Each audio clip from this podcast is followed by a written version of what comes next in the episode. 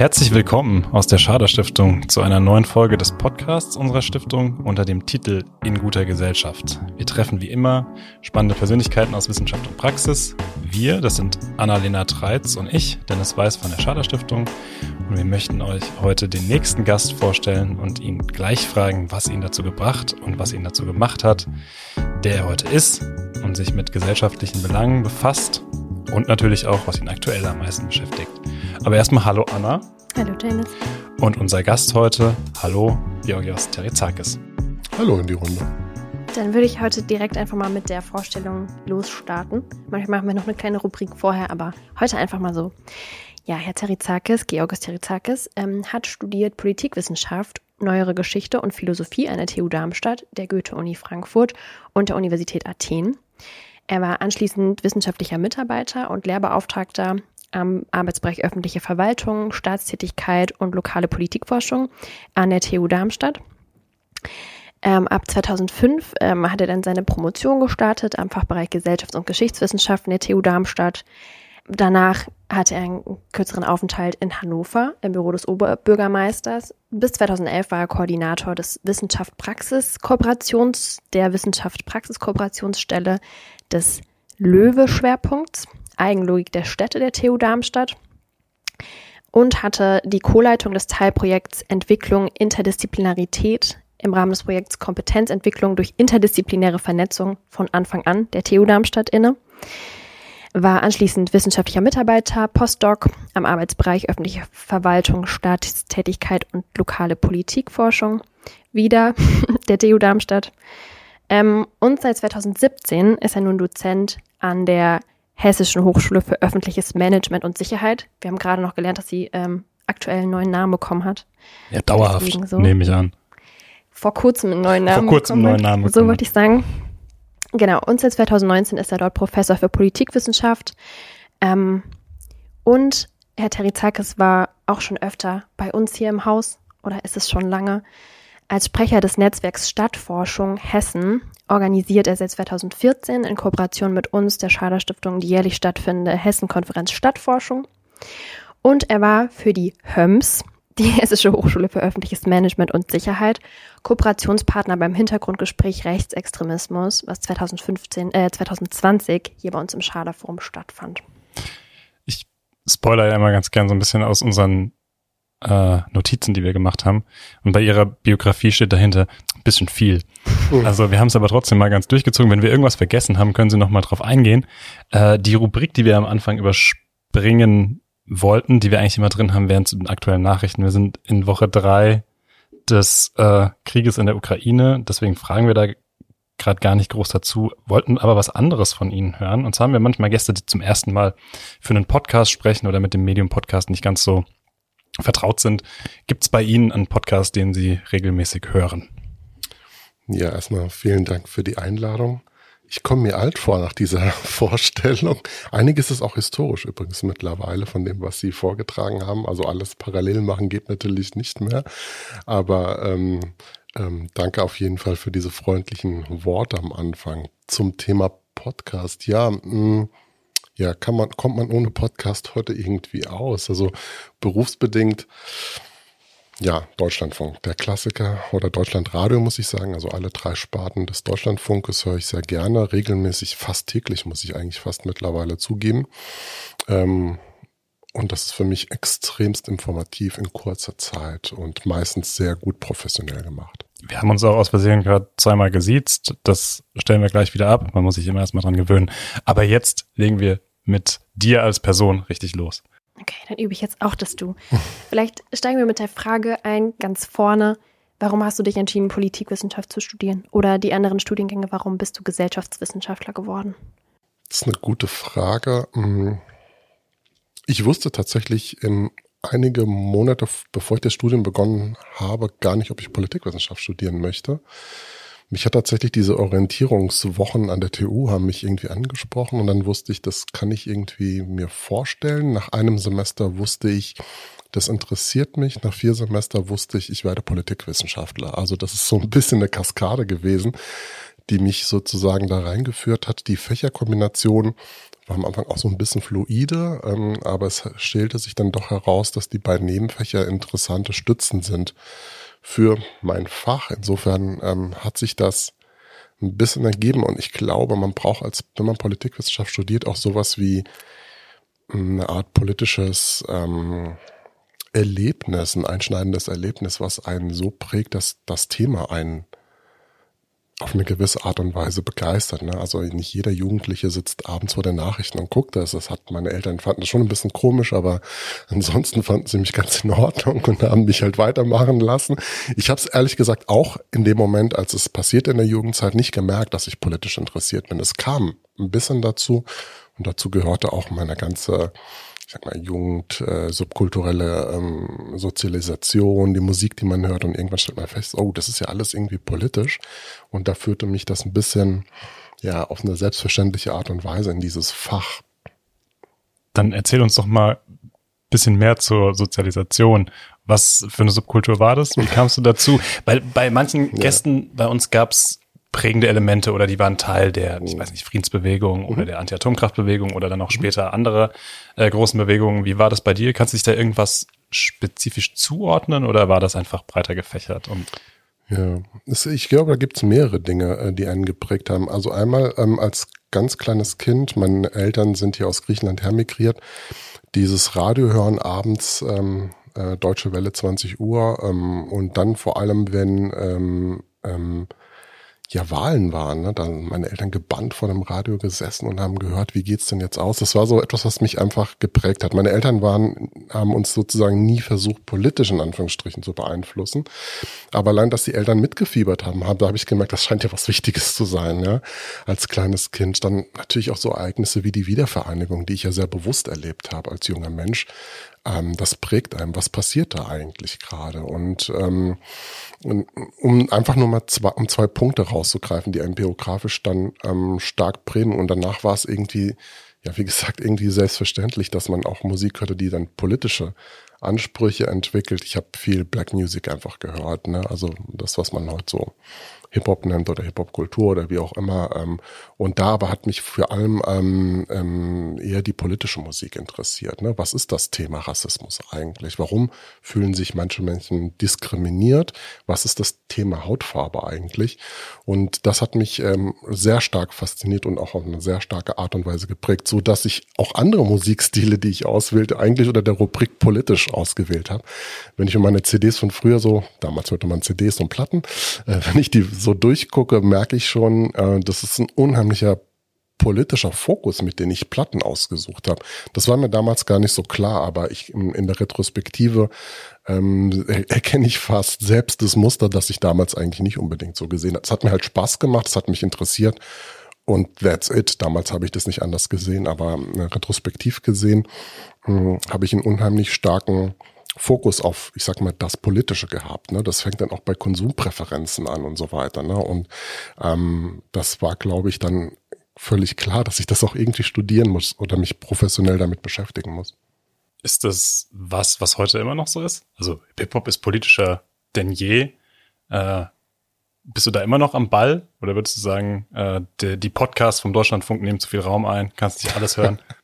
nein, nein, nein. Also ähm, ich würde sagen, nein. Ähm, ich glaube, man muss sich da ehrlich machen. Also ich, ähm, da habe ich irgendwann den Faden verloren. Also irgendwann war ich ein bisschen draußen und es ist halt nicht mehr das, was ich als Hip-Hop-Kultur damals ähm, gelebt und erlebt und auch an dem ich teil hatte.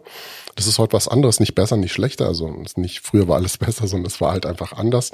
Und es entsprach halt meinem damaligen äh, Lebensgefühl in einer starken Art und Weise. Und ähm, ich höre Musik längst nicht mehr äh, so, wie ich es damals gehört habe. Deswegen passt das auch nicht mehr so eins okay, zu eins. Verstehe. Also für mich war oder die Frage zieht so ein bisschen auf diesen Spannungsbogen ab, weil der politische Hip-Hop von heute natürlich viel auch mit Black Lives Matter und mhm. Polizeigewalt und mhm. den Themen, mit denen du dann vertraut bist. Und wir kommen da aber, glaube ich, noch ganz in Ruhe drauf. Deswegen gebe ich jetzt erstmal zurück zu Anna mit meinen Zwischenfragen und wir gehen auf den Wechsel nach der Politikwissenschaft. Ja, aber das passt ja vielleicht auch ganz gut, weil wir uns gefragt haben, du arbeitest ja heute viel zum Thema Polizei. Mhm. Ähm, war das damals für dich auch schon Thema oder ist es irgendwann zu deinem Thema geworden? Weil das ist ja vielleicht mit der Musik und so weiter auch verknüpfbar. Na gut, die Musik war ja sehr polizeikritisch, ähm, die ich damals gehört habe. Aber das Thema Polizei war tatsächlich keins für mich. Ich habe null Polizeierfahrung gehabt als Jugendlicher. Ich kenne, also ich kann die Diskriminierungserfahrung ähm, die dort beschrieben wird, selbst nicht nachvollziehen. Ähm, gut, ich habe ja auch gerade eben erzählt, ich bin hier in Darmstadt auf die Schule gegangen, auf dem Gymnasium. Das ist ja jetzt nicht das Umfeld, in dem die Polizei irgendwie was sucht oder so. Also ja, also auf jeden Fall, ich habe keine Polizeierfahrung. Deswegen hat mich das Thema nicht auf der persönlichen Art und Weise äh, berührt, sondern es kam tatsächlich über den professionellen Kontext, dass mich angefangen hat, Polizei zu interessieren.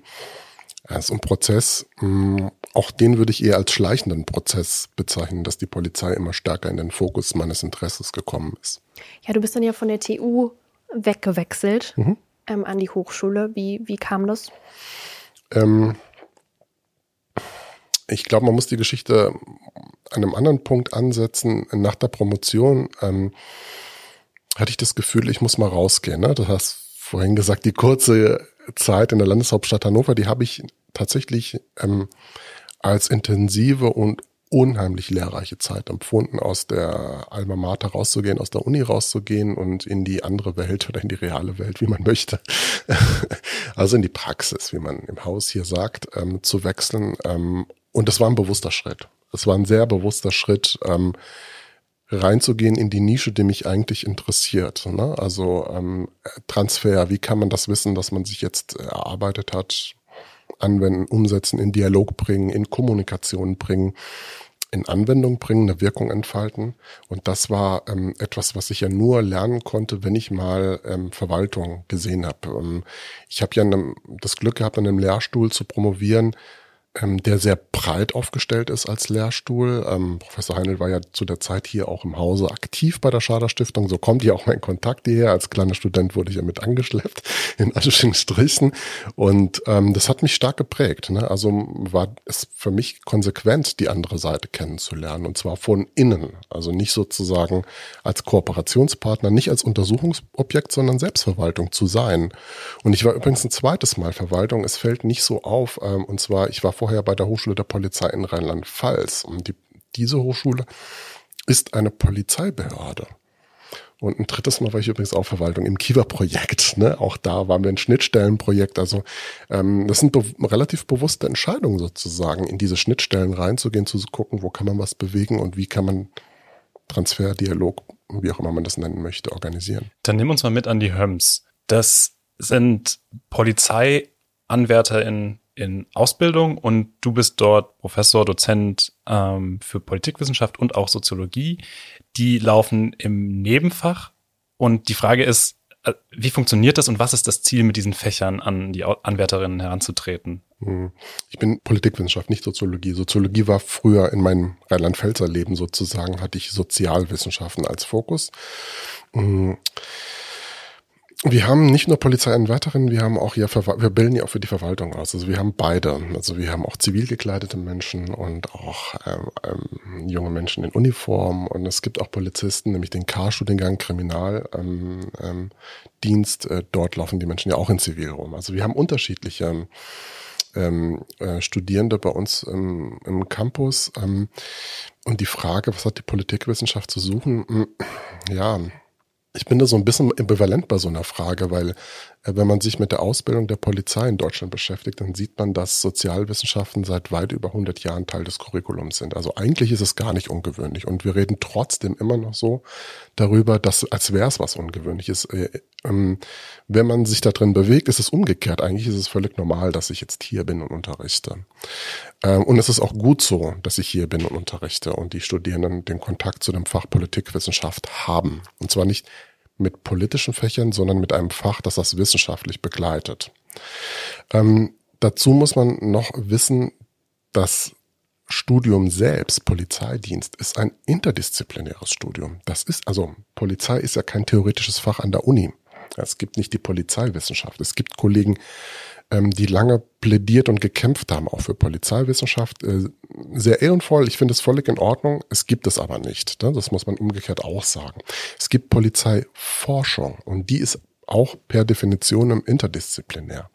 Also muss man sich überlegen als Politikwissenschaftler, wenn man reingehen und dieses Fach sozusagen dort repräsentieren im interdisziplinären Kontext? Kann man was beitragen? Hält man das für gewinnbringend? Und an der Vita hat man ja schon gesehen, ich bin es eigentlich gewohnt, seit 15, 20 Jahren in interdisziplinären Kontext unterwegs zu sein. Ähm, für mich ist es so ein bisschen mein Alltagsbrot, das normale Geschäft, dass ich nicht mit meinen politologischen Kolleginnen und Kollegen Tür an Tür sitze und mit denen Dinge bespreche. Ich sehe sie dann, ich habe viele Kontakte und arbeite unheimlich gerne mit meinen Kolleginnen zusammen.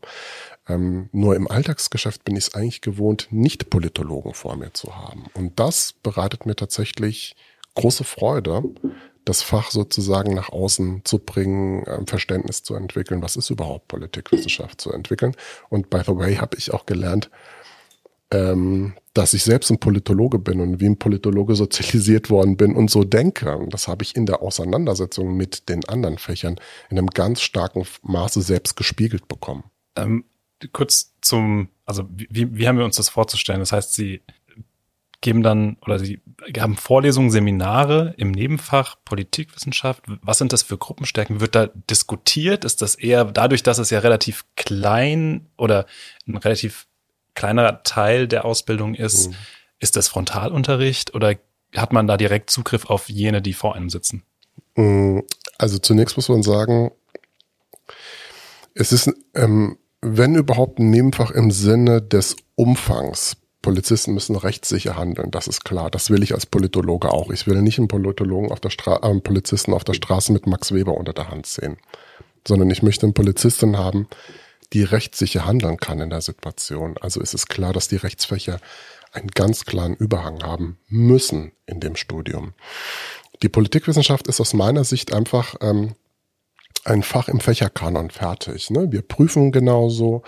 Ähm, wir sind voll integriert, akzeptiert, ähm, auch bei den Polizeikanälen. Ganz im Gegenteil, oft, oft guckt man in unsere Richtung, könnt ihr nicht dies oder könnt ihr nicht jenes bitte noch beitragen. Also von der Seite würde ich es nicht als Nebenfach oder als Beiwerk ähm, bezeichnen und das merken die Studierenden am Tag eins, wenn sie bei uns sind. Das ist nicht so, da laviere ich mich durch, sondern das ist halt Teil des Kanons. Ähm, die Gruppengrößen sind sehr angenehm. Ähm, wir haben Studierendengruppen, also fest organisierte Gruppen, die durch Studium führen. Ähm, das hat bestimmte Gründe, unter anderem, dass, Studierende so lernen müssen, dass der Polizeiberuf ähm, immer in einem Team funktioniert. Das sollen die in der Studiengruppen lernen. Ähm, da gibt's Pro und Contra dafür, da wollte ich jetzt gar nicht so stark drauf eingehen. Wird diskutiert mit Polizeianwärterinnen. ja klar. Äh, und wie? Und es macht richtig Spaß. Also das ist wirklich, ähm, als ich den ersten Kontakt hatte mit Polizeianwärterin habe ich sofort gemerkt, das ist es, das macht Spaß. Mit Leuten, die ähm, Politik ähm, als anleitende Funktion erleben. Polizei lebt unter dem Primat der Politik.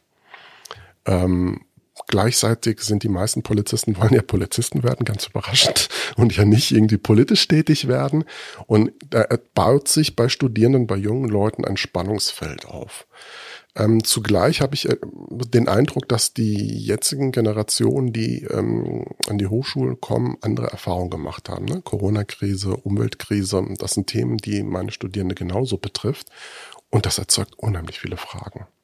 Und insofern macht es wirklich Spaß, aus der Brille sozusagen oder sich hineinversetzen in die Brille eines Polizisten oder Polizistin die versucht jetzt das Thema Demonstrationsgeschehen anders zu verstehen als ich. Ne? Ähm, ich bin vielleicht einer, der mitläuft. Sie ist jemand, die eine Demo ermöglichen muss. Ne? Oder manchmal Corona-Zeiten, ne? Demos auch abbrechen muss. Wie macht man das? Ne? Auch rechtsstaatlich und ist es demokratisch überhaupt legitim, sowas zu machen? Auch das ist eine Frage, die sich erstellt. Also in Summe, mh, ja, wir diskutieren viel. Wir diskutieren sicherlich anders, ähm, aber Polizeianwärterinnen, muss ich sagen, sind extrem freundliche, fleißige, mitmachende Studierende und die machen es mir eigentlich relativ ein, einfach an die Gruppe ranzugehen und mit der zu arbeiten und äh, sie auch mit mir arbeiten zu lassen. Es klingt ja auch fast, als sei dann das Fach Politikwissenschaft oder eben dann auch die Soziologie eben alles andere als ein Nebenfach, sondern so ein bisschen auch was Übergreifendes, wo man die Chance hat, das alles aus einem anderen Blickwinkel nochmal zu betrachten oder so sich wichtige Fragen mal zu stellen, mal durchzudiskutieren, oder? Ja, sicher. Also ähm, Die Fächer Soziologie, Ethik, Psychologie, Politikwissenschaft würde ich auch als Fächer sehen, die genau diesen Anspruch entwickeln können. Auch da abhängig natürlich, was die Studierenden von dem Fach wollen. Ne? Natürlich muss ich im Modul 1 einfach politisches System der Bundesrepublik Deutschland mit denen machen. Also die müssen am Ende rausgehen und wissen, okay, wir sind ein Föderalstaat mit zwei Kammern und so weiter. Ne? Also das sollen sie schon mitgenommen haben. Gleichzeitig ist es aber auch das Fach, wo vielleicht ein paar Einordnungen äh, stattfinden können. Und das ist eben stark von den Studierenden Wünschen und ähm, Fragen abhängig. Und ähm, ich erlebe es sehr unterschiedlich. Und ähm, die Studierenden nutzen das unterschiedlich, das Angebot als Orientierung, Einordnungsfach, Reflexionsfach, ähm, ähm, das gegeben zu sein. Das hat viel mit der Zusammensetzung der Gruppe auch selbst immer zu tun. Ich habe Gruppen, das ist zum Zungeschnalzen und es gibt natürlich Gruppen, da ist es C, die sich an Strichen belästigt fühlen von politischen Themen, was aber auch okay ist. Wie gesagt, ich will ähm, sie nicht zu Politologen ähm, umerziehen oder bekehren, sondern ich will gute Polizistinnen aus ihnen machen.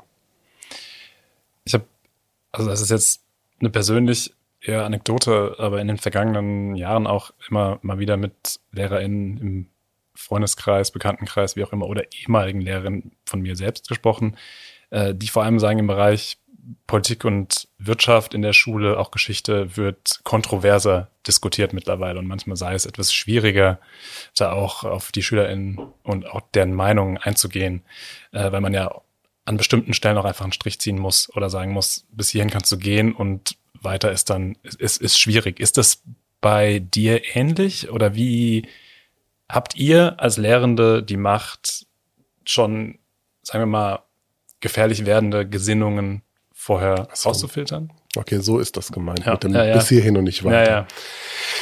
Hm, ähm, schwieriges Thema natürlich. Ähm, Polizistinnen ähm, haben ja die, Fra die Aufgabe, das Grundgesetz zu verteidigen, zu leben, zu verwirklichen, uns zu verwirklichen helfen. Sie haben aber auch die Macht, Grundrechte einzuschränken. Wir geben ihnen ja diese Macht als Gesellschaft, als Staat, als Politik.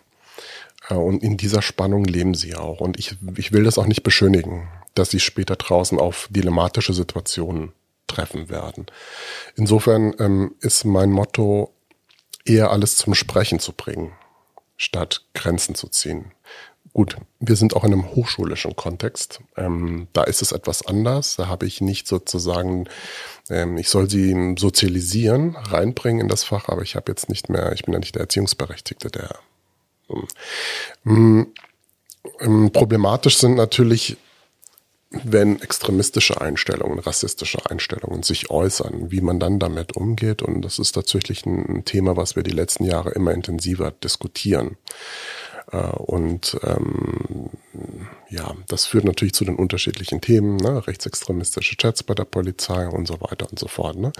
Ähm, ich will damit aber nur sagen, im Unterricht oder in der Lehrveranstaltung Politikwissenschaft ähm, sollte eigentlich frei geredet werden können, ohne Restriktion. Mein Job wäre es dann, eine Einordnung auch vorzunehmen, auch mal den Spiegel vorzuhalten. Ne? Ähm, es wird nur dann dilematisch und schwierig, wenn jemand permanent extremistisch auffällt. Und dann muss man natürlich tätig werden. Ne? Es, wir können nicht einen, ähm, zum Beispiel einen Rechtsextremisten ähm, einfach in die Polizei dann rausschicken und sagen, okay, das biegt sich schon wieder gerade. Ne? In der Regel ist es ja eher so, dass Studierende ich sag mal, liberaler, toleranter, offener sind und wenn sie dann auf die Straße gehen als Polizisten mit den vielen negativen Eindrücken, die sie sammeln, sie machen ja nur negative Eindrücke in dem oder größtenteils im Dienst, ähm, dass das natürlich dann auch ähm, ähm, Deformation professionell bedeutet, ja, ist ja relativ evident. Ne? Umgekehrt, ähm, wenn sie es aber schon sind, wenn sie bei uns auf dem Campus in Wiesbaden sind, dann sollte der, die Alarmglocken bei einem Lehrenden auch klingeln. Ne? Aber wie gesagt, ich gehe eigentlich davon aus, frei reden und wenn überhaupt, habe ich eine Einordnungsfunktion in der in der ähm, in der Situation, nicht eine Watchdog-Funktion. Hm. Aber es ist ja dann wahrscheinlich auch die Pflicht aller Lehrenden, egal welcher Fächer, zu melden, wenn da irgendwas Richtig. auffällt. Nur haben wir jetzt ja vermutet, dass es in der Politikwissenschaft und in solchen Diskussionen vielleicht öfter passieren könnte, dass es einem da so auffällt. Ja, ähm, kann sein, dass es vielleicht bei mir, ich bin ja nicht, in, ich sitze ja nicht in den anderen Fächern, deswegen weiß ich nicht, aber im Austausch mit den Kolleginnen merke ich schon, dass ähm, in allen Fächern auch politisch diskutiert wird. Ne? Denken Sie mal an Staats- und Verfassungsrecht. Warum sollte man da nicht kontrovers diskutieren? Und so wie ich die Kolleginnen kenne, wird da auch kontrovers äh, diskutiert. Ähm, und ich kenne das durchaus auch aus meiner Zeit als ähm, Dozent im Bereich Politikwissenschaft, Soziologie, Philosophie, was ich alles unterrichtet habe. Auch da passieren solche Grenzüberschreitungen. Das ist ja nicht sozusagen jetzt eine Spezifik einer Polizeihochschule, sage ich mal. Ganz im Gegenteil, unser Fach lädt ja auch zu Kontroverse und Streit geradezu ein. Erzähl uns doch mal, also du hattest es schon angesprochen, du hast AnwärterInnen vor dir sitzen, ihr diskutiert, du hast sie jetzt als bisschen liberaler, toleranter beschrieben, dann kommt das Praxisjahr und dann kommen die zurück. Was verändert sich bei denen, wenn sie ein Jahr die, wie du sagst, überwiegend negativen Eindrücke von der Straße oder aus der Polizeiarbeit generell mitbringen. Und das, das Jahr ist gesplittet in, ähm, in Semester. Mhm. Also sie gehen nicht durch ein Jahr durchgehend weg. Nicht liberaler und toleranter. Ich wollte nur sagen, unsere Studierende sind so liberal und tolerant wie andere Studierende okay. aus. Das wollte ich damit okay. aussagen. Äh, wir haben vielleicht lustigerweise weniger die Ränder interessanterweise. Die politischen Ränder kommen bei uns weniger vor. Das ist jetzt nicht eine empirische Evidenz, die ich ausdrücke, sondern das ist eine ähm, Erfahrung und Beobachtung der letzten Jahre. Ähm, was passiert mit denen auf der Straße? Gut, ich bin nicht dabei. Ne? Ähm, aber was bemerkst du, wenn, wenn, wenn ähm, du wieder mit ihm sprichst? Naja, das ist das berühmte, ähm, wenn sie aus dem zweiten Semester zurückkommen, also aus dem Praxismodul und dann sind sie im dritten Semester vor mir, dann sind sie erstmal Cops, ne? dann sind sie Polizistinnen einfach, ne? Dann sage ich sie, okay, holen Sie mal Ihr Laptop oder Ihren Blog raus und schreiben Sie mal mit, ne? Also habituell werden sie halt einfach Polizistinnen, ne? Und ähm, dazu gehört hier auch ein äh, sag mal, nicht akademischer Habitus, was sie ja auch selbstverständlich ist und was sie ja auch lernen soll. Ne? Ähm, gleichzeitig äh, wäre es ganz gut, ähm, die drei Jahre ähm, auf dem Campus zu nutzen, um das Rüstzeug mitzunehmen, um auf der Straße später gut aussehen zu können. Ne? Äh, und deswegen ist es gut darauf zu insistieren, dass die drei Jahre erstmal zu Ende sind und sie danach eben Cops sind und nicht davor, ja, ähm, um nicht vorschnell ähm, einfach die Attitüde von einem, ich sag mal, langjährigen Kollegen zu übernehmen, der 30 Jahre auf der Straße ist. Ich überzeichne mal ein bisschen. Ne? Der hat einfach viel andere Sachen erlebt. Ne? Und das wäre einfach eine Mimikrie, die an der Stelle falsch ist. Ne? Habitus aneignen, ja, aber nicht Mimikrie der Straße imitieren. Ne? Und das ähm, versuchen wir schon nochmal, in Anführungsstrichen, ein bisschen mh, mm, äh, gerade zu biegen. Und okay, Spezialfall ist vielleicht die Leute, die ähm, in speziellen Bereichen eingesetzt äh, sind, äh, bei speziellen Einheiten oder man denke an den Frankfurter Hauptbahnhof oder so. Ne? Das sind natürlich ähm, zum Teil auch äh, Erfahrungen, die dann häufig als Praxisschock bezeichnet werden. Ähm, wir haben Studierende aus behüteten Elternhäusern, die haben keine Gewalt whatsoever erlebt und dann geht's da raus. Und das ist wirklich, glaube ich, einschneidend wäre es für jeden für uns. Und ähm, dann erstmal ein Konkord aufzubauen wäre falsch, sondern erstmal drei Jahre so lang an sich zu arbeiten, bis man dann fertig ist. Und übrigens fertig sind sie danach immer noch nicht, weil es gibt immer die Fortbildung. Polizistinnen sind hochgradig auch auf Fortbildungen angewiesen, immer am Stand der Zeit zu bleiben. Ähm, Reflexionen anzuregen, zu begleiten. Das ist, ich glaube ich, extremst wichtig bei diesem Beruf. Ähm, nicht danach zu sagen, okay, und die nächsten 35 Jahre fahre ich jetzt Streife durch die Innenstadt, sondern immer wieder sich mitzunehmen und sich zu verändern. Und dazu gehört übrigens auch, ähm, den Arbeitsplatz zu wechseln. Davon bin ich zutiefst überzeugt, dass die Arbeitsplatzwechsel, mh, mm, die ja auch passieren bei der Polizei, dass das mh, mm, gut ist. Das ist richtig. Aus dem Klientel, mit dem man jeden Tag zu tun hat, rauszukommen. Was, was mich noch interessieren würde, wenn äh, du so eine, so eine Gruppe hast, die gemeinsam äh, durch, durch die Ausbildung geht, in Praxis wie auch in, mhm. der, in der Hochschule und die die muss nicht homogen sein, aber die haben, die sind alle Cops, wie du gesagt hast. Die kommen zurück, das sind Cops. Wie ist es für die, wenn diese Kritik von außen oder diese Zuschreibungen, die oft von außen gemacht werden, gesellschaftlich auf Polizei in der jüngeren Vergangenheit natürlich in eine Richtung gerichtet, aber generell, was man so äh, den, den zuschreibt, gibt's da den von dir benannten Reflexionsprozess oder ist, ist es dann eher so ein Abwehrverhalten irgendwann, dass man sagt, naja, wir sind doch gar nicht so und ähm, lass die mal reden, wir machen unser Ding? Oder wie sprichst du auch mit, mit den Anwärterinnen, die vor dir sitzen darüber? Es gibt natürlich beides, klar. Ne? Es gibt Ab Abwehren und hm, Empfindlichkeiten und so weiter. Ne?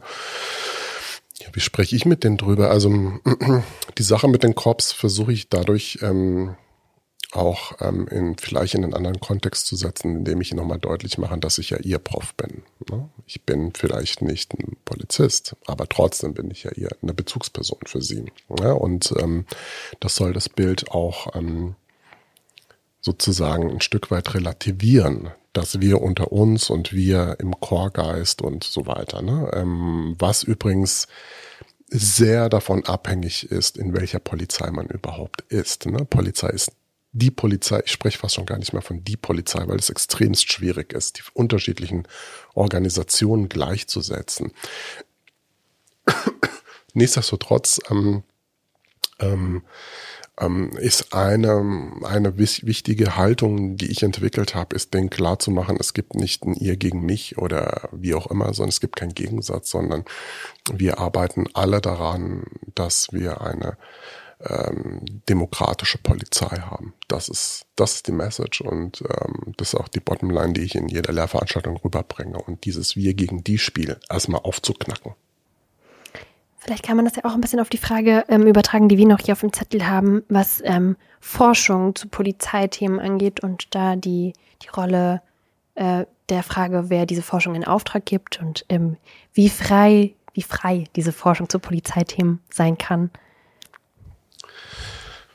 Schwierige Frage. Nee, nee, gar nicht schwierig. Ich äh, will einfach sagen, dass Forschungsfreiheit ist nicht, steht nicht zur Disposition einfach. Mhm. Also das ist eine Frage, auf die ich mich nicht einlasse.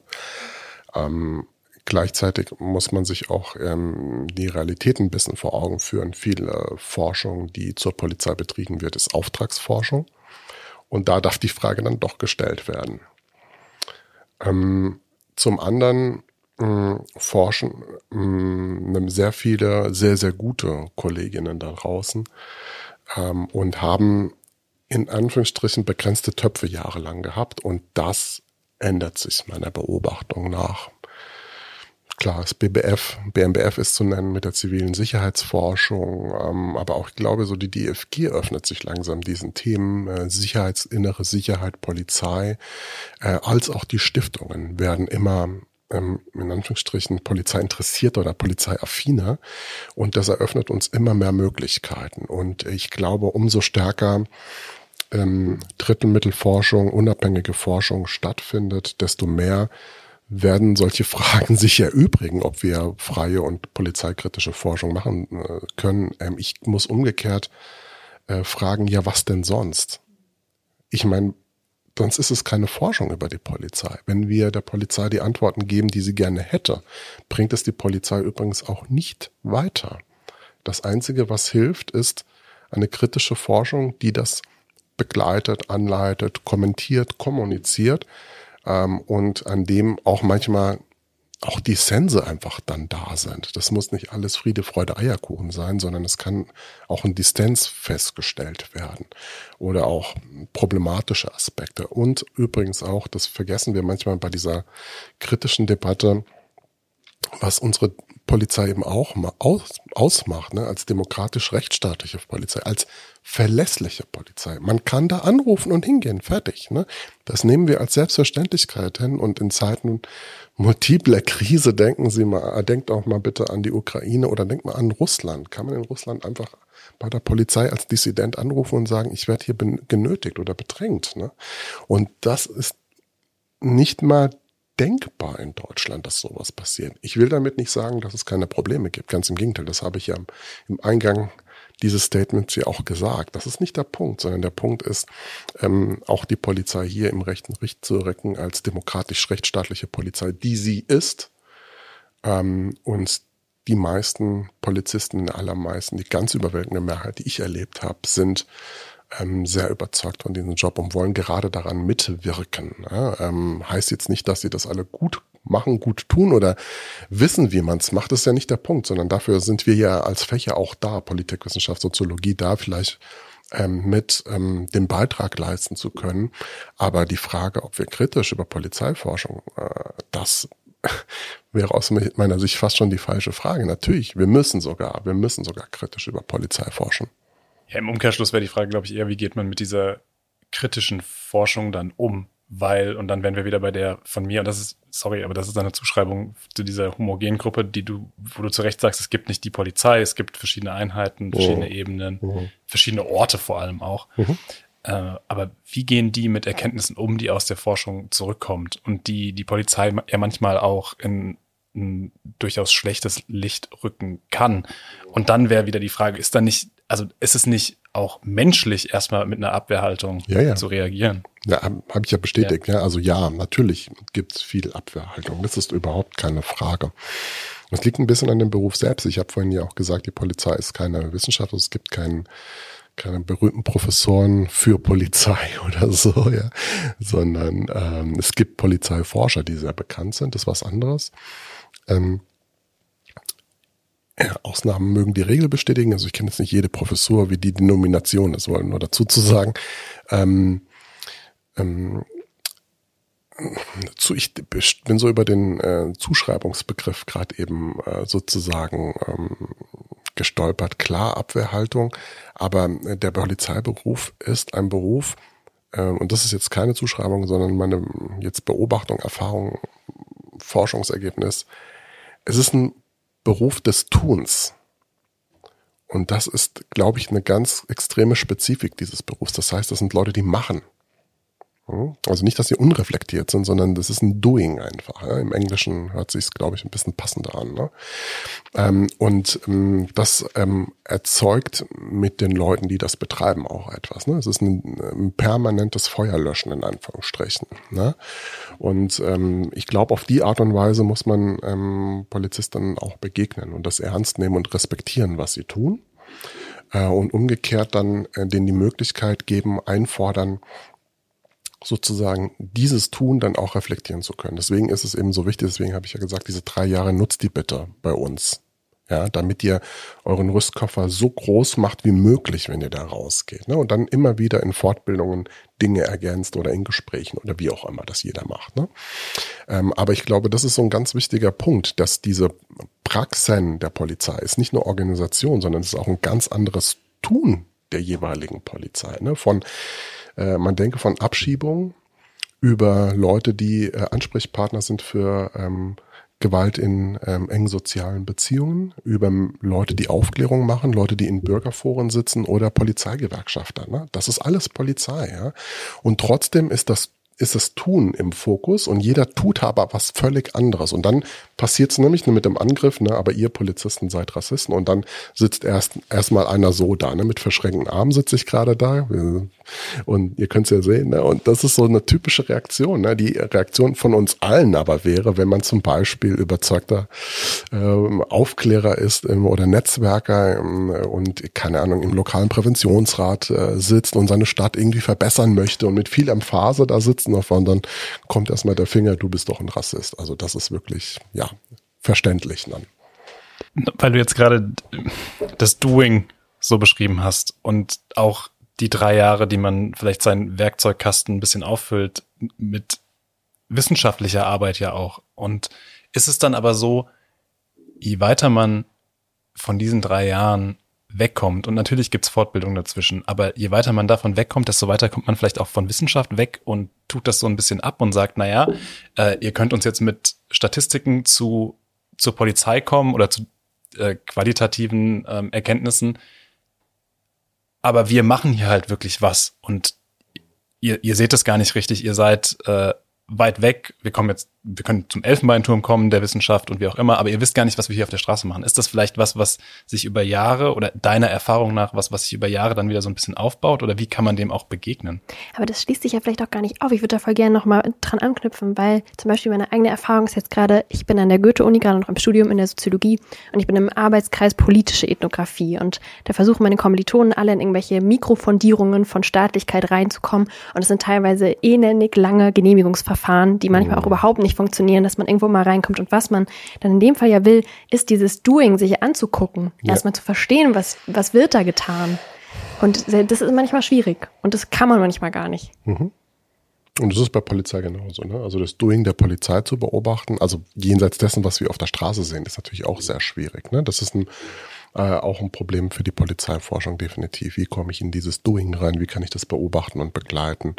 Ähm, aber vielleicht nochmal zu dem Punkt mit dem, umso länger das Studium zurückliegt. Ja, das ist bei uns allen so. Das ist überhaupt nicht polizeispezifisch. Das ist ähm, einfach ein Tatbestand, ne? dass unser äh, berufliche Praxis äh, nicht unbedingt mit unserer Studienpraxis kohärent ist. Ne? Ähm, wir haben aber auch alle unseren Kompetenzkoffer, den wir mit uns schleppen und der uns dann befähigt, diese berufliche Praxis zu bewältigen. Und das ist bei Polizisten eben genau das Gleiche. Ne? Ich wollte dem Polizisten eben nur an die Hand geben, ihr habt später einen Beruf, der eben ein 100% Doing ist. Ne? Es ist nicht so, dass man als Polizist abends sich hinsetzt und nochmal äh, die Studie Polizeigewalt von Singelstein sich durchliest. Ne? Das macht man vielleicht auch als Polizist, als sehr interessierter Polizist. Übrigens, Führungskräfte machen das auch, aber ähm, der Durchschnittspolizist, die Polizistin, die wird ja Schwierigkeiten haben, sich Zeit dafür zu finden, nochmal sich damit zu beschäftigen. Und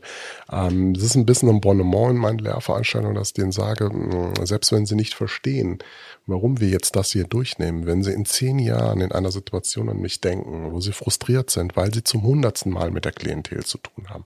Und wenn ich ihnen dann einen Erklärungsschlüssel geliefert habe, die Situation für sich aufzuschlüsseln, dann habe ich mein Ziel als Lehrender in dem Moment erreicht. Lass uns den dritten Block, den wir aufgeschrieben haben, vielleicht noch, noch mal aufmachen. Ich weiß nicht, was du mit dritten Block meinst, denn das musst du dann selbst machen.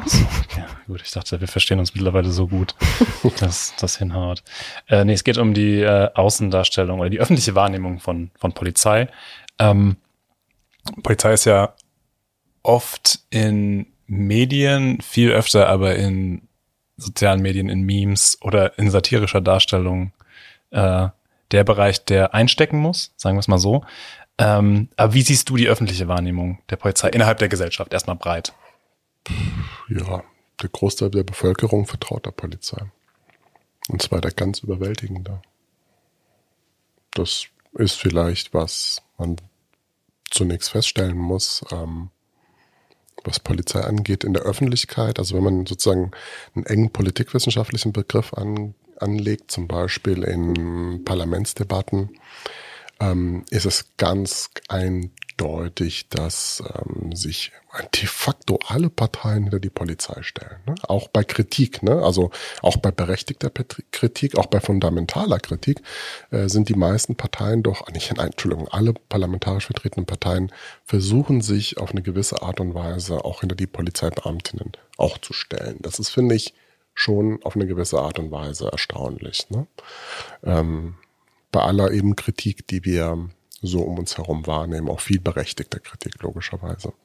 Und wie ist es bei dem, was übrig bleibt, neben dem überwältigenden Teil, der der Polizei vertraut, der der Polizei eben nicht vertraut und der zu Recht, vielleicht auch manchmal nicht zu Recht, aber subjektiv mhm. einfach Missstände sieht. Was, was kann da getan werden? Ja, das ist sehr spezifisch. Also da kann ich, glaube ich, keine allgemeingültige Antwort geben. Aber wenn man jetzt an die Fälle von NSU 2.0 ähm, geht ne, und die ähm, ähm, die darunter gelitten haben ähm, oder die ja, diese Drohbriefe erhalten haben. Und da gibt es ein Muster in der Antwort bei allen Interviews und bei allen Pressestatements, die gegeben worden sind. Wie soll ich der Polizei denn jetzt vertrauen wieder? Ne? Das ist ein Muster, das zieht sich durch. Was bedeutet zweierlei? Auf der einen Seite offensichtlich, sie haben der Polizei wohl mal ganz stark vertraut.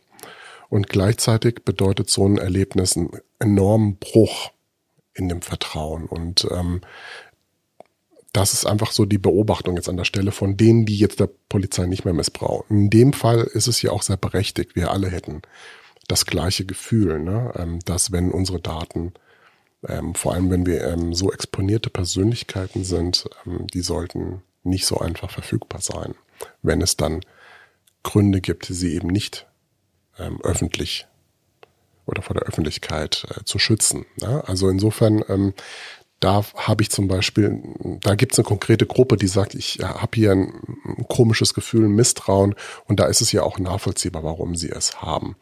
Bei Leuten, die sozusagen diffuse Unvertrauensgefühle haben gegen das System oder gegen die Corona-Diktatur oder ähnliches, ähm, dann ist, fällt mir so, so nur der Begriff, ähm, den ich noch nicht bei Friedbert Rüb nachgelesen habe, ne? also die politische Paranoia. Ne? Also irgendwie ähm, staatliche Institutionen für ähm, selbst wahrgenommene, imaginierte Probleme ähm, ja, verantwortlich zu machen. Ne? Und das sind auch, das sage ich meinen Studierenden, das sind natürlich auch die Leute, die kommen irgendwann zu euch und werden euch anpöbeln, auch bei der Verkehrskontrolle. Ne? Es geht nicht um euch als Person, aber es geht um eure Uniform, ähm, die sozusagen angepöbelt wird. Natürlich, diese Personengruppe misstraut der Polizei auch. Das ist natürlich ähm, auch relativ auf der Hand liegend. Aber diese Personengruppe würde ja sagen, ich glaube, wir haben eine Frage nachher noch dazu ähm, von, von einem Gast vorher, dass die Gruppe vielleicht proportional öfter angehalten oder überhaupt in die Situation kommt, mit der Polizei auseinander,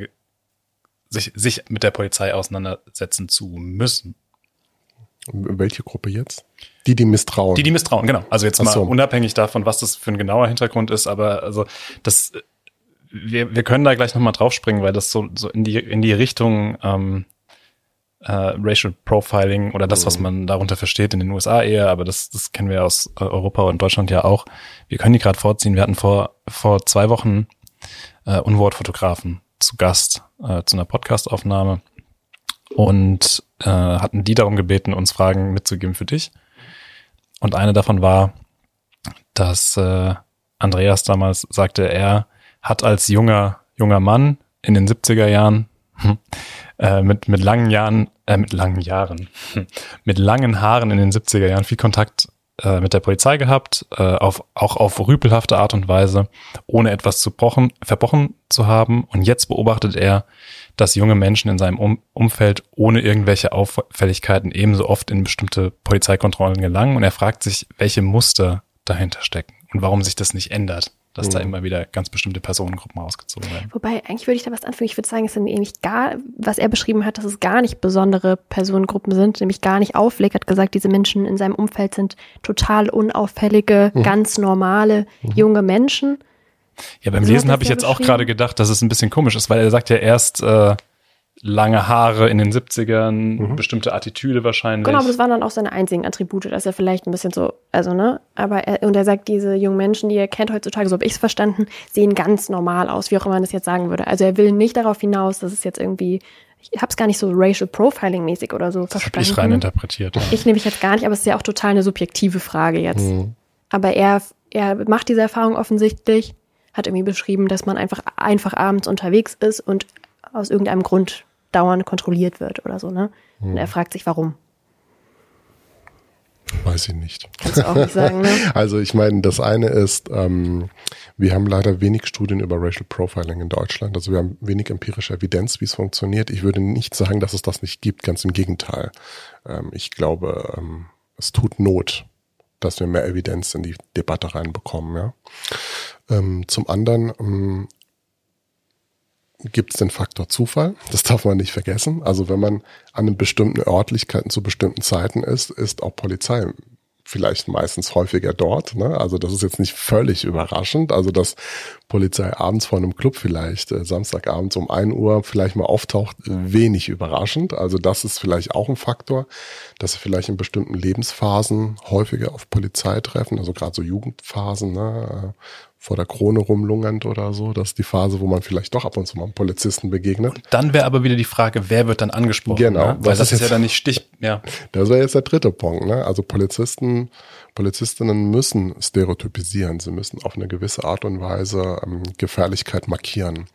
Und ähm, der Punkt ist, dass wir natürlich versuchen, den ähm, eine Reflexion mit an die Hand zu geben, ähm, bestimmte Gruppen sozusagen nicht immer wieder in den Fokus zu geben. Vor allem, wenn es keine Evidenz gibt, dass diese Gruppen beispielsweise ähm, gehäuft ein Delikt begehen. Ja, das ist ein, ähm, ein ganz wichtiges Argument. Gleichzeitig, man muss sich das ja mal so vorstellen, ne? man fährt auf der Straße abends und jeden Tag Schicht und äh, du musst äh, bestimmte ähm, ja, Muster für dich entwickeln, beziehungsweise du machst es einfach. Das Beste ist, du machst es bewusst, also so wie du es im Studium gelernt hast, ja. Und das ist definitiv besser, als sozusagen selbst anfangen, Muster zu entwickeln und bestimmte Personengruppen auf einmal auf, aufgrund deiner persönlichen Präferenz in, in den Visier zu nehmen. Ein weiterer Punkt ist, manchmal sucht man ja auch bestimmte Personengruppen, das darf man nicht vergessen, das müssen Polizisten auch machen, das ist ganz klar. Also wenn man, das klassische Beispiel, Drogendealer am Bahnhof sucht und man weiß, äh, man hat bestimmte Informationen zu dieser Personengruppe, dann sucht man logischerweise auch danach. Ähm, und ähm, ähm, der letzte Punkt ist mir gerade entfallen, muss ich gestehen. Ist kein, ist kein Problem. Ich würde gerne, ich habe noch eine Frage, ich muss noch mal nachhaken. Und zwar ähm, auch zur, ich glaube, das bezieht sich dann wieder ein bisschen auf die Ausbildung. Und weil du sagtest, äh, Polizistinnen müssen stereotypisieren können und gewisse gewisse Hintergründe dafür sind ja auch oder immer wieder angebracht bestimmte Statistiken und deswegen jetzt die Frage so nach dem Umgang mit Statistiken. Also man kennt die Polizeistatistik und dann steht un ungefähr drin, Personengruppe A äh, begeht zu einer höheren Wahrscheinlichkeit das und das oder die Delikte sind dort häufiger. So, aber eine Statistik an sich ist ja nicht ganz so einfach zu lesen und zu interpretieren und je nachdem, wie häufig Leute kontrolliert werden, überwacht werden, Eben, nimmt man ja, das auch ja, wahr. Und ja. ich würde jetzt behaupten, wenn man vor Dorffesten am Stadtrand oder ein Stück weiter davor kontrolliert, hätte man mehr Leute aus den Personengruppen mit, ich weiß nicht, Alkohol am Steuer oder wie auch immer. Genau. So. Also wie ist der Umgang im Studium und danach auch mit dem Thema Statistik? Das bin ich wahnsinnig gespannt noch. Interessante Frage. Ähm, weil wir keine Statistikausbildung machen im Studium. Also in der Soziologie lernt man ja einen Umgang mit Statistik. Leider. Ja, naja, nicht leider. Nein, das ist natürlich froh. total wichtig. Super wichtig. Ne? Also und das ist tatsächlich auch ein, ähm, das ist ein Punkt, ähm, auf die ich meine Studierenden aufmerksam mache, aber es ist nicht Teil des politikwissenschaftlichen Studiums. Also insofern, da kann ich Ihnen nicht helfen. Ich kann Sie nur darauf hinweisen, ähm, dass Sie unbedingt sich das Rüstzeug anschaffen müssen, um Statistiken richtig lesen zu können. Ähm, denn das kann man in der Regel eben nicht, wenn man als junger Mensch äh, mit dem Abi oder Fachabi zu uns kommt. Ja, die meisten müssen das lernen. Ähm, ich will nicht jetzt nicht anfangen zu spekulieren, wie viele es dann nach drei Jahren wirklich können.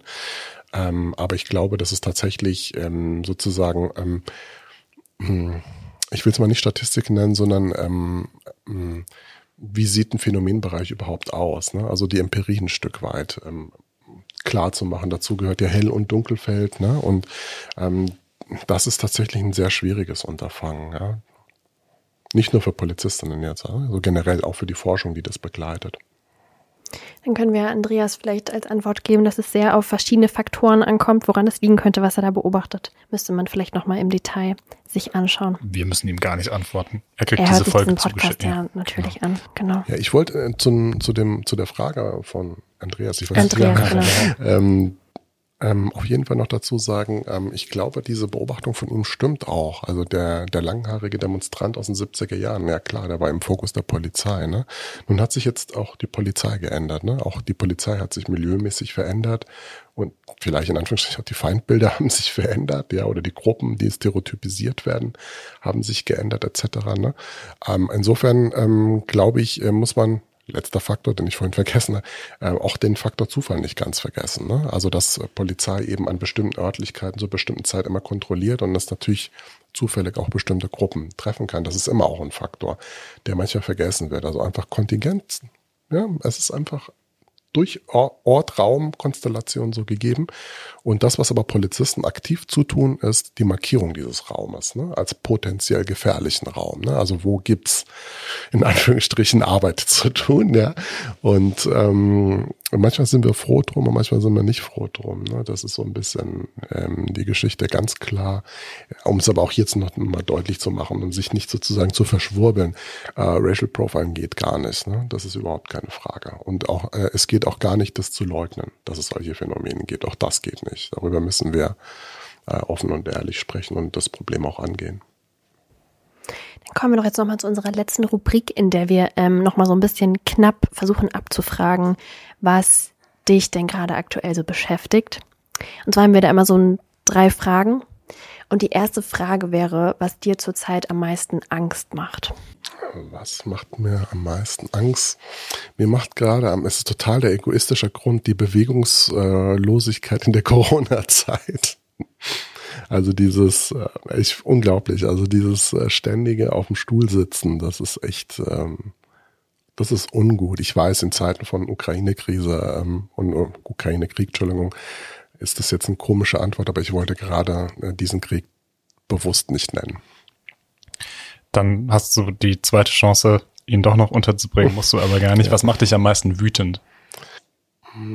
Also privat machen mich viele Sachen wütend. Ich, aber ansonsten versuche ich ähm, Wut nicht ähm, als sozusagen politische Ausdrucksform zu stark werden zu lassen. Ich habe mittlerweile umso, das ist eine, auch eine, eine professionelle ähm, vielleicht Verformung im Hinblick, dass ähm, was Wut alles politisch machen kann und bewirken kann. Und ich bin mittlerweile sehr skeptisch geworden, ob das Instrument so Wut im politischen Kontext. Deswegen versuche ich im politischen Kontext äh, vielleicht gerade nicht wütend zu sein, aber privat machen mich sehr viele Sachen wütend.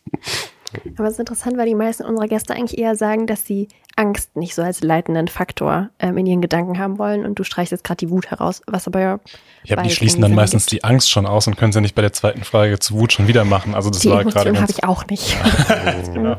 ja, aber ich glaube, es sind ja beides, ne? Also diese Hochgrad, ich bin auch eher so ein Kopfmensch in Anführungsstrichen und ähm, ähm, lasse mich ungern von solchen sehr starken Gefühlen leiten. Diese Gefühle sind ja da, ne? also sind ja nicht nicht bei mir da, ganz im Gegenteil, ne? so wie bei jedem anderen. Ich würde sagen Normalverteilung bei mir. Ne? Aber ähm, gerade, weil wir jetzt so stark ja über politische Themen mehr sprechen, versuche ich das oder auch hochschulpolitische Themen sprechen, polizeipolitische Themen, äh, versuche ich Angst und Wut eben nicht als zentrale Kategorien ähm, für mich zu nutzen und anleiten zu lassen. Wie gesagt, auch vor dem Hintergrund, dass wir ja viele politische Strömungen mittlerweile haben, die sehr laut sind und unheimlich von Wut und Angstmacherei ja auch leben. Und vielleicht ist es so ein inneres Widerstreben, genau diese zwei Emotionen auch in den politischen und in öffentlichen Diskursen zu nutzen oder einzusetzen oder zu sagen, klar, wir haben Angst vor dem Krieg. Alles andere wäre ja, keiner ist ein Eisblock. Vielleicht sind manche Eisblöcke, aber okay, ich würde mich nicht dazu zählen. Krieg lässt einen einfach nicht kalt. Ne? Und ähm, auch das macht einen wütend, das ist überhaupt keine Frage. Ne? Ich glaube aber, ich versuche da eben eher ähm, Kopf einzuschalten an der Stelle, als meiner Wut irgendwie freien Lauf zu lassen. Dann haben wir noch eine letzte Frage. Was macht dich denn am meisten glücklich zurzeit? Was macht mich am meisten glücklich zurzeit? Okay, privat ist es klar. Ne? Ähm, hm, wenn es einem privat gut geht, das macht einen glücklich und zufrieden. Also das ist ja für mich so ein, der Glücksbegriff vielleicht so sehr ja, privatistisch an der Stelle, aber ich glaube, ähm, Zufriedenheit und Glück ist ja auch was sehr Intimes. Insofern ist es etwas, was ich äh, eben im privaten Bereich viel erlebe. Ähm, äh, ich habe ihm so ein bisschen gelächelt, weil ich habe spontan gesehen an meinen Sohn gedacht, der gerade so viel wächst und ich habe gedacht, das macht mich gerade irgendwie glücklich oder meine Tochter zu sehen, wie sie immer selbstständiger wird oder sowas. Ne? Das sind so Dinge, die einen dann halt wirklich auch glücklich machen. Das ist immer ganz schön, wenn Leute auch mal, weil wir ja sagen bei dem Podcast, dass wir unsere Gäste auch ein bisschen persönlich kennenlernen mhm. wollen und dann über die Emotionsfragen, dass man nicht immer die ganz große Welt aufmacht, sondern sich auch über die in Anführungszeichen kleinen privaten Dinge im Leben mal so freuen kann, dass sie einen glücklich machen. Aber wir sind heute ganz gut in der Zeit und am Ende mit unserem Katalog springen auch nicht mehr irgendwo hin zurück. Äh, vielen Dank, dass du da warst. Vielen Dank, dass du dir die Zeit genommen hast. Vielen Dank, Anna, dass ich neben dir sitzen durfte. Danke, Dennis, dir auch. Und äh, wenn euch der Podcast wie wir hoffen, gefallen hat, dann checkt auch unsere anderen Episoden, die ihr überall finden könnt, wo es Podcasts gibt. Wir nehmen weiter fleißig auf und produzieren für euch kommende Woche mit den nächsten Gästen schon. Wir bedanken uns für die Aufmerksamkeit. Wir grüßen aus der Schader Stiftung. Schaut bei uns auf der Homepage nach den aktuellen Veranstaltungen. Schaut in unseren Kanälen der sozialen Medien, was wir so machen. Folgt uns dort gerne unter Schader Stiftung wo wir mit unserem Werbeblock durch sind. Davon hast du auch noch einen kleinen loswerden. Ich wollte mich nur bedanken für die Einladung und für das, äh, Ich für das dachte. schöne Gespräch. Danke. Hätte auch noch einen gerne. Werbeblock geben Ach so, dürfen. für wen denn? Für, Ich soll weiß nicht, was du gerade so machst, wenn du irgendwie noch auf was hinweisen möchtest. Ähm, ich habe ehrlich gesagt äh, so spontan Werbung und Wissenschaft, das ist irgendwie so ein komisches Thema. Also ich habe mir fällt spontan natürlich nichts ein. Okay, ich wir packen mich es in die bedanken. Shownotes. Ich wollte ich wollte mich nur bedanken für das Gespräch. Auch schön. Gern. Dann hoffen wir, ihr habt alle einen schönen Tag und hört uns bald wieder. Viele Grüße aus der Schade Stiftung. Tschüss.